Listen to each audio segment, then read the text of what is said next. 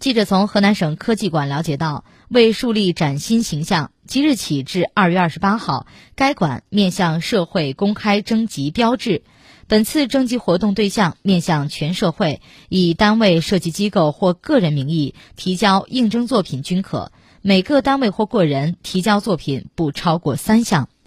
经过资格审查、初评、公众投票、专家评审、综合评定等多个环节后，会评出相应奖项。获胜者最高可获得两万元奖励，具体情况可拨打电话六五七零七七七二了解详情。